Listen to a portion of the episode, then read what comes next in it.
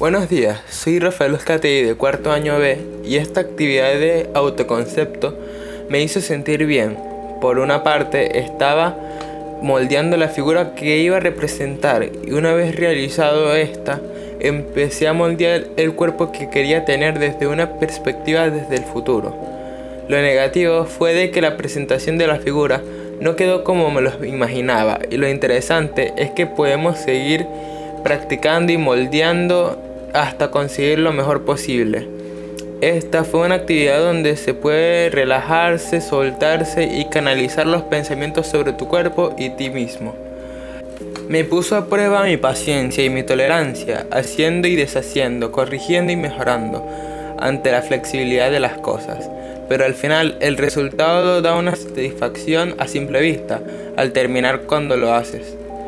Esta actividad puede referirse como un proceso perceptivo donde la persona que está realizando esta actividad siente, selecciona, organiza y aspira en la realidad de una forma donde nosotros lo valoramos a nuestro criterio.